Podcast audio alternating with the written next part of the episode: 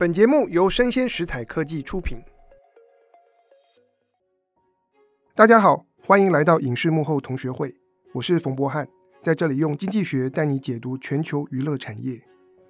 随着疫情趋缓，加上边境开放解封，那国内外艺人其实纷纷都开始登台演唱。结果最开心的是谁呢？黄牛趁机大捞一笔。比方说，现在要来台湾的韩国女团 BLACKPINK，他们巡演高雄场，黄牛票最高喊到四十万，可是最高价的票呢，只有八千八百元，价差超过四十五倍。有人说这是抢劫，我也看到我的朋友在脸书上面抱怨，他说我今天晚上跟儿子一起抢韩团 TXT 来台唯一一场演唱会的票，结果呢，我们就眼睁睁看着系统在二十秒内。一万五千张票全部卖完，然后二十分钟以后，网络上开始出现黄牛票，原本六千三百元的 VIP 座位要价七万六千元，太夸张。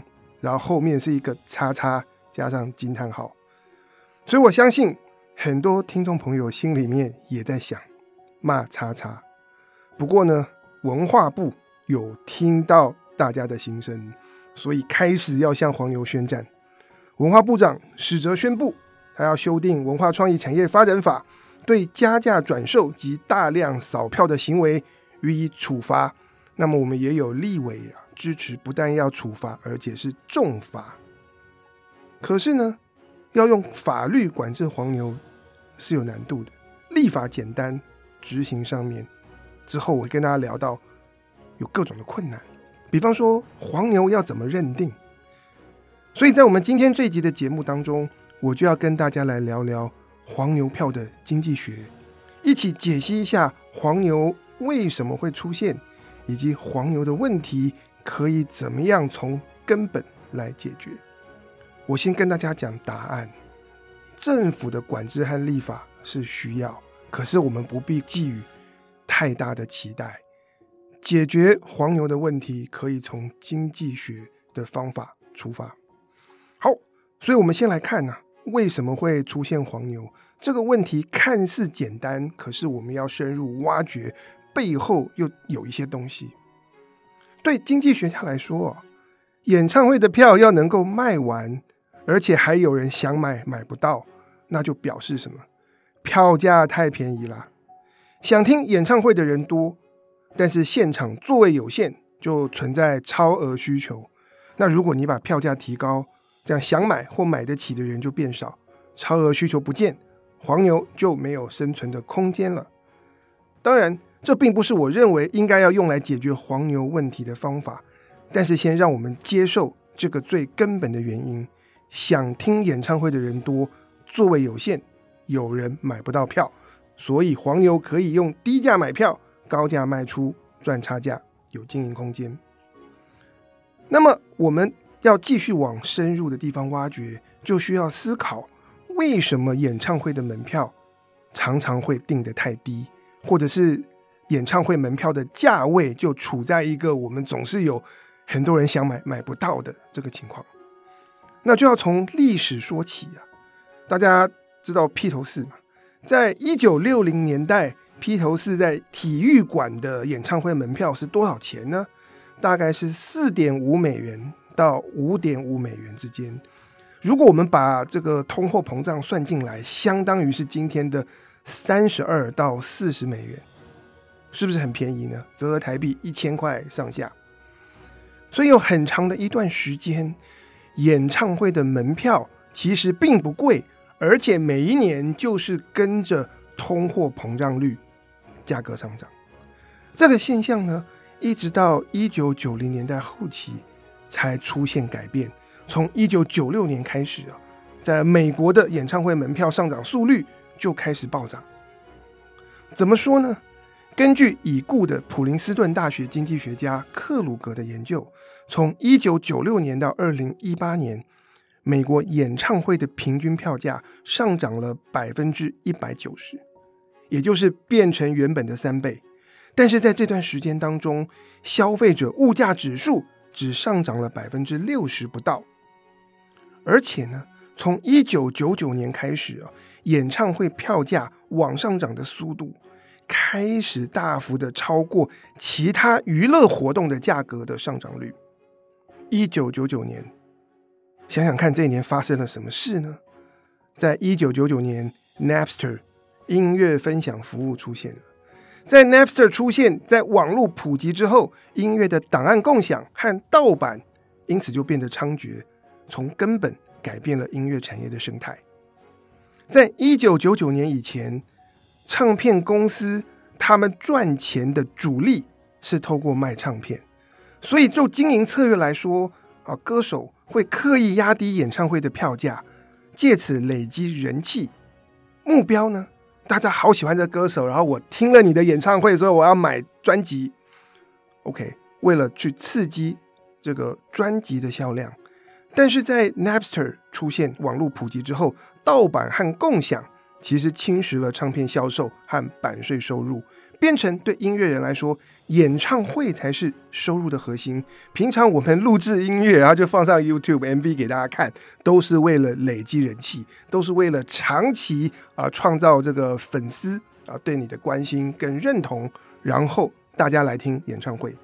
既然如此，那么演唱会的票价当然应该要设法定得高一点，而且越好的座位涨价幅度越大。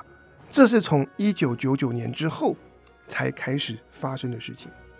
不过，即便如此啊，演唱会的门票定价还是面对了一些考量和限制，造成不管这个演唱会多热门，歌手有多少人喜欢，那门票价格通常还是不够高。这里呢，有两个常见的原因。第一个原因，对粉丝来说，其实唱片的票价往往会反映了乐团。或歌手的价值理念，然后我们去听歌，然后我们希望去同乐，我们不希望有一种被剥削感，好像这个歌手要收我很多的钱，然后才会带给我这些快乐。从某种程度上来说，票价也是体验的一部分。其实不只是歌迷会这样想，其实有很多的歌手他们也坚持，不管供需的关系怎么样。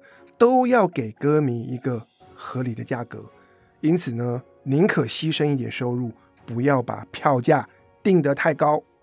当然，这样子就造成了演唱会座位供不应求，这是第一个原因。那第二个原因呢，可能还是有一些演唱会公司或歌手，他们觉得说，哎，我票价能拉高就拉高。可是有时候定价的问题啊，我们拿捏不准，到底。这个歌迷的需求有多大？多少人会来？所以，万一演唱会票价定得过高，会有风险。想想看，万一票卖不完，现场没有坐满，不好看。如果为了把票卖完打折销售，好像又会减损歌手的形象和价值感。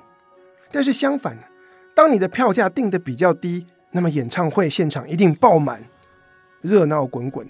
然后我们会看到歌迷抢票，有人买不到。这反而是对歌手的一种宣传，因此呢，如果票价没有办法定得准，那么我们宁可让票价定得比较低，而不要让票价过高。所以，不管是前面讲的第一个原因，还是第二个原因，总效果就是演唱会的票价往往太低，那就造成了超额需求，让黄牛或所谓的次级市场的运作有了空间。其实不只是这样。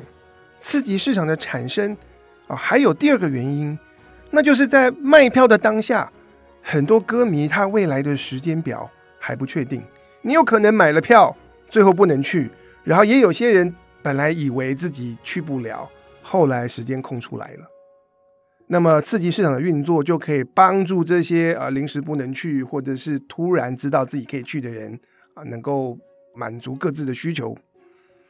那前面跟大家提到了普林斯顿大学的经济学家克鲁格，他就曾经跟魁北克大学的经济学家康纳利一起针对美国各地的演唱会做调查，看一看这个黄牛票的现象到底是什么样子。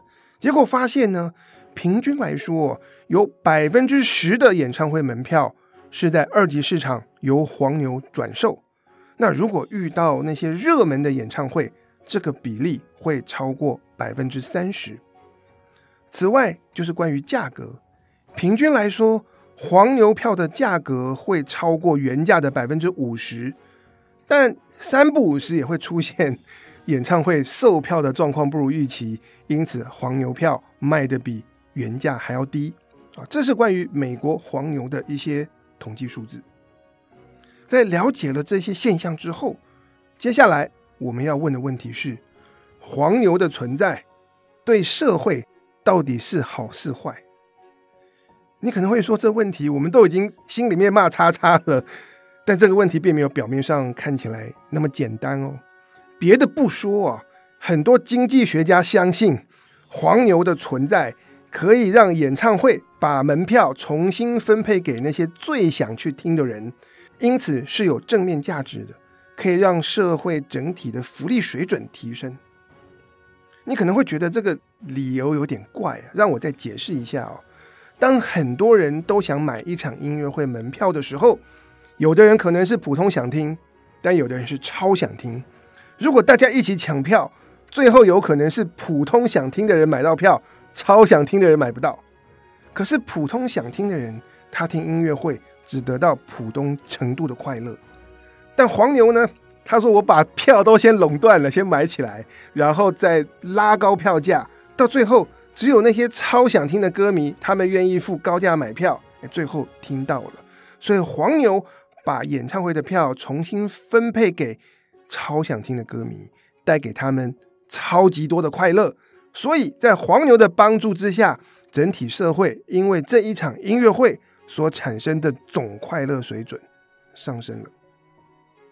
你可能会问，到底是怎样的？弹头经济学家会推出这样的理论，一个代表人物就是哈佛大学的教授 Gregory Mankiw，曼昆教授就是抱持这样的观点。曾经有很长的一段时间，全世界最多人使用的经济学原理教科书就是曼昆写的，所以有很多经济系的学生啊，在他们的作业或者是考试里面需要去重述啊，去证明我刚才讲的啊那套理论。好，有一次啊。曼昆他就在自己抢到黄牛票之后，就开心的发专栏文章，然后他说，为一场音乐剧花两千五百美元来买黄牛票，我非常快乐。他这篇文章后来引起了这全美国很多媒体的热议啊，上了各大报纸。曼昆用他自己的经验来说明啊，黄牛对产业带来的重要价值，可以让门票啊。转卖给愿付价格最高的人。听到这里，我相信你也发现其中的漏洞了。有些时候不是想听或超想听、快乐或超快乐的问题，其实还存在了。诶，我很想听，可是我们出不起这个两千五百美金去听一场音乐会，或者是看音乐剧。但总之，用这样的方式让市场效率最大，让社会总体福利最大。我相信很多人，包括你我，心里面会有疑惑。当然啊，经济学家当中仍然有人是愿意反省的，而且我们要驳斥曼昆，大概我们也需要有严谨的学术的论证和实证的资料。但后来有两位经济学家莱斯利和索伦森，他们用严谨的理论模型结合实证。提出了和曼昆不同的看法。在我继续讲下去之前，我们先来整理一下黄牛在经济上面到底扮演了哪些角色。仔细数一下，我可以帮大家分出四种，四种黄牛所扮演的角色。第一个角色，黄牛它就是低价买入门票，然后再高价转售，赚取利润。第二个角色。我们可以说，黄牛帮助挖掘正确的市场价格。OK，原本演唱会主办方定价太低了，但黄牛让票价可以移动，然后来到可以平衡市场供需的那个价格水位。第三个角色，我们可以说，黄牛把门票重新分配给更想看演唱会的人，这是刚才曼昆所持的论点。第四个角色。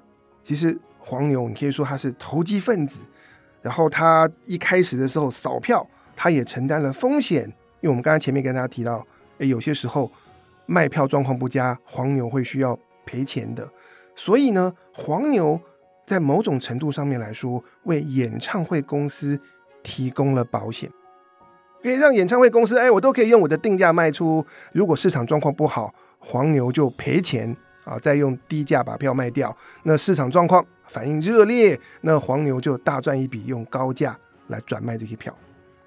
四种角色，第一个是低价买出，高价卖，赚差价；第二个角色是帮助挖掘市场价格；第三个角色是把门票重新分配给更想看演唱会的人；啊，最后一个角色是黄牛承担风险，然后提供了保险。我们可以看到啊，第一种角色是有害的，我们大家痛恨这一点。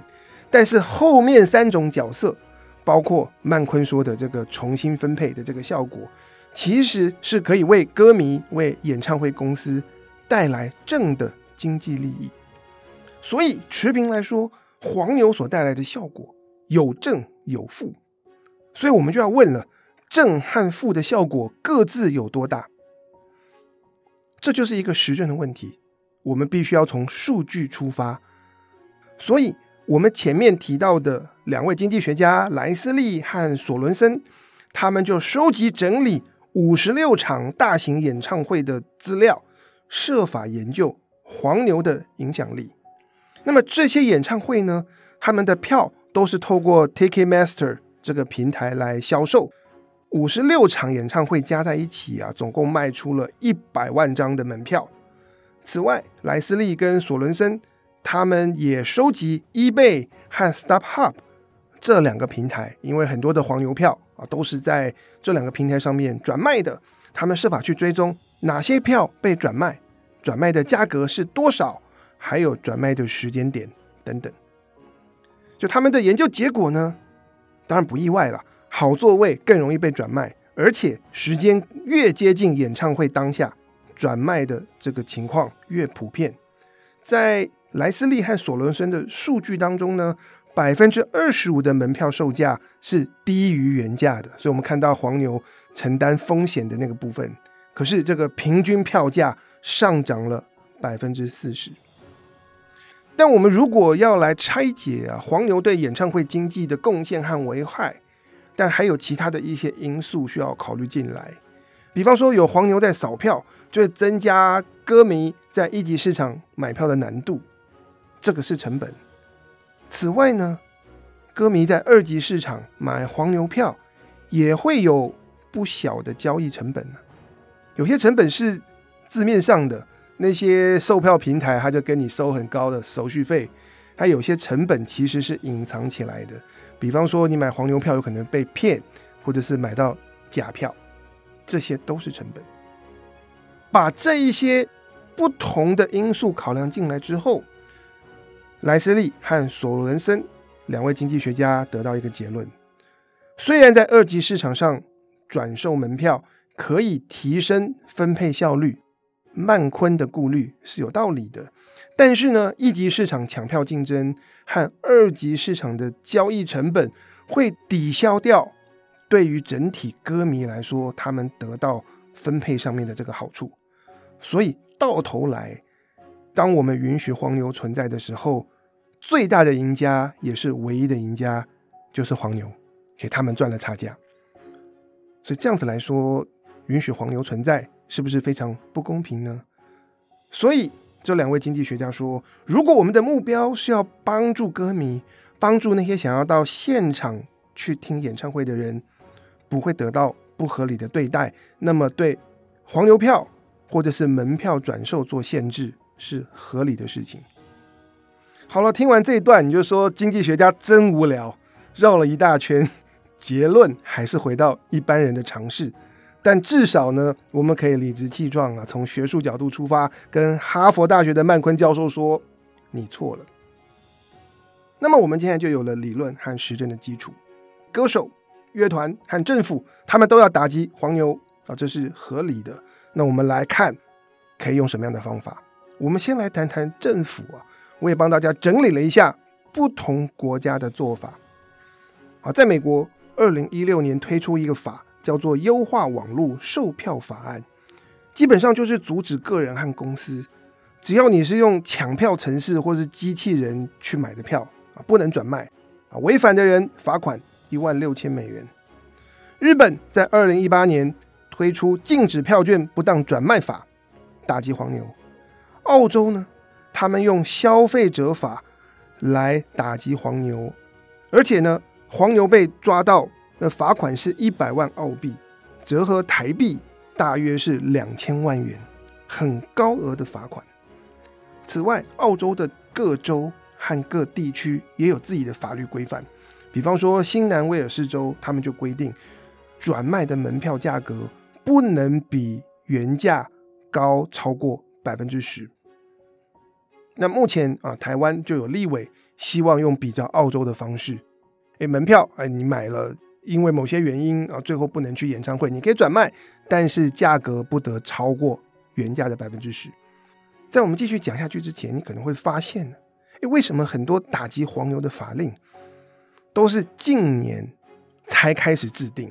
二零一六年、二零一八年，我想这背后是有原因的。在更早以前，比方说我大学的时候，我们去音乐会或演唱会。门票都是纸本，然后我们要到这个售票的地点啊，现场买票。所以在那个时候，其实我大学的时候我也抢过热门的音乐会的票，就跟同学前一天晚上啊，就带着扑克牌，然后跟小凳子，然后去排队买票。所以在那个年代，有时候排队抢票其实是我们体验音乐的一部分。所以呢，有的人可以说，哎，黄牛还是有价值。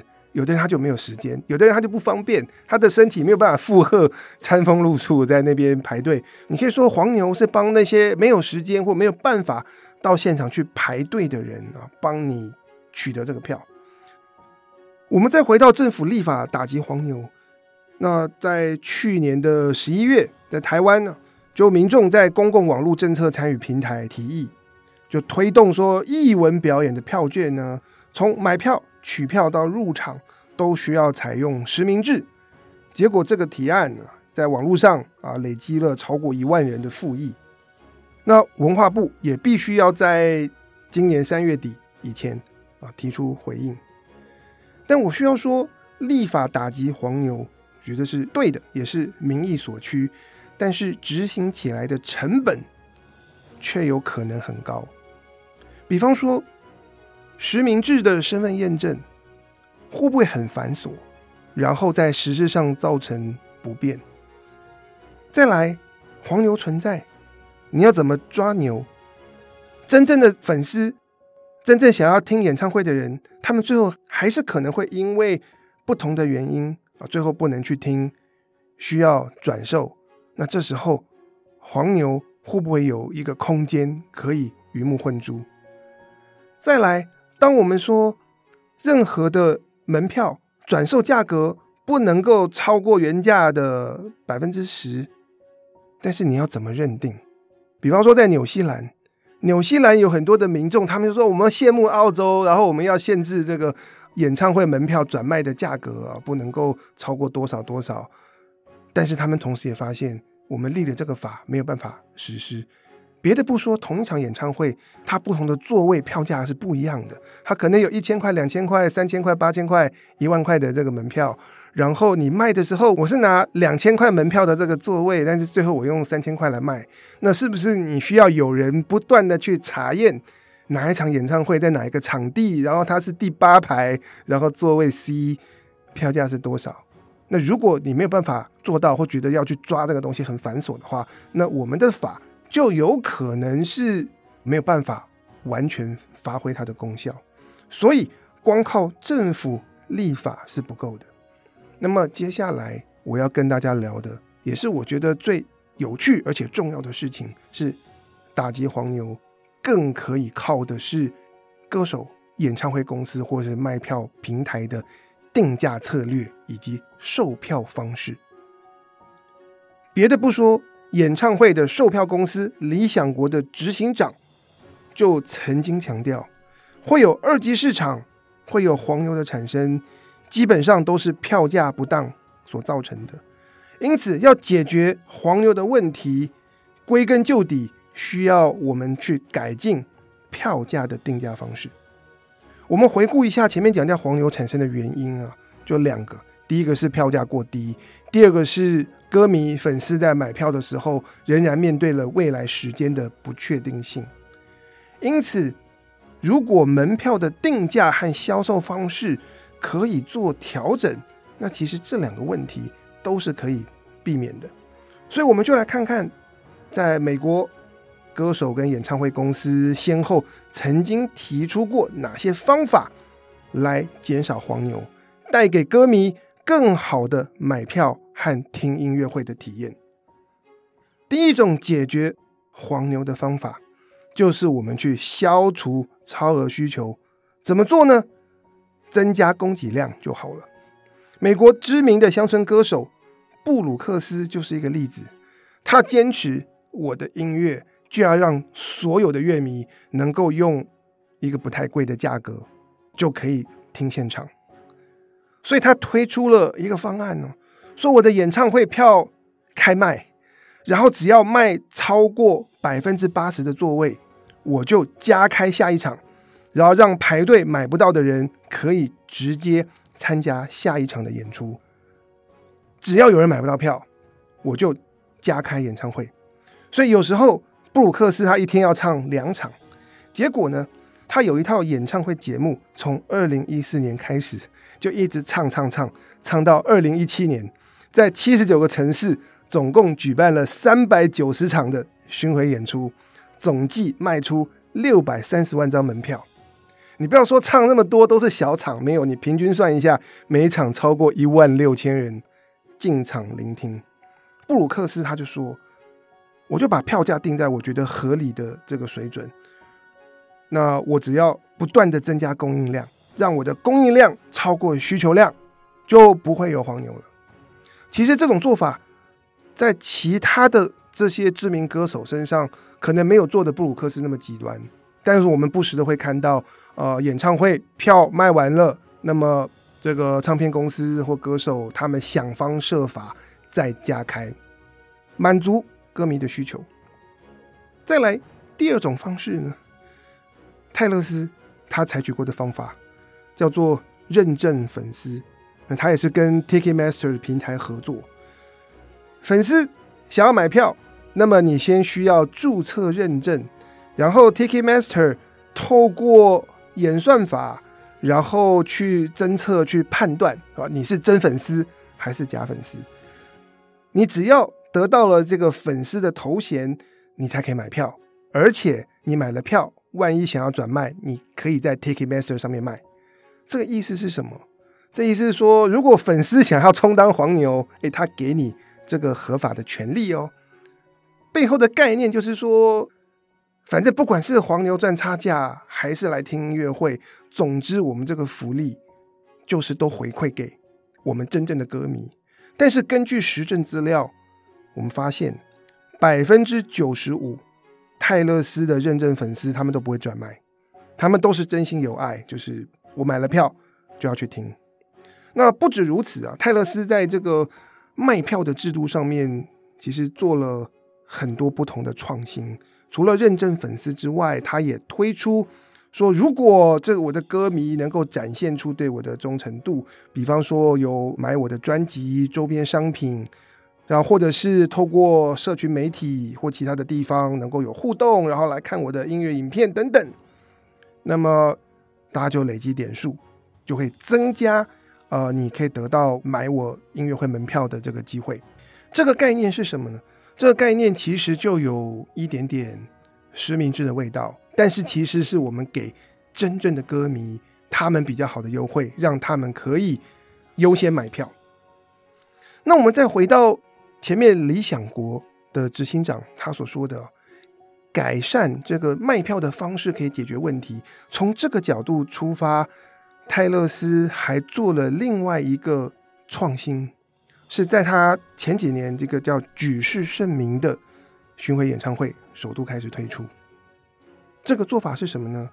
就是他没有一次性的推出来销售他所有的门票，而是从门票开卖的那一刻开始，一直到演唱会开唱之前，分时段慢慢逐渐的把票推出来卖。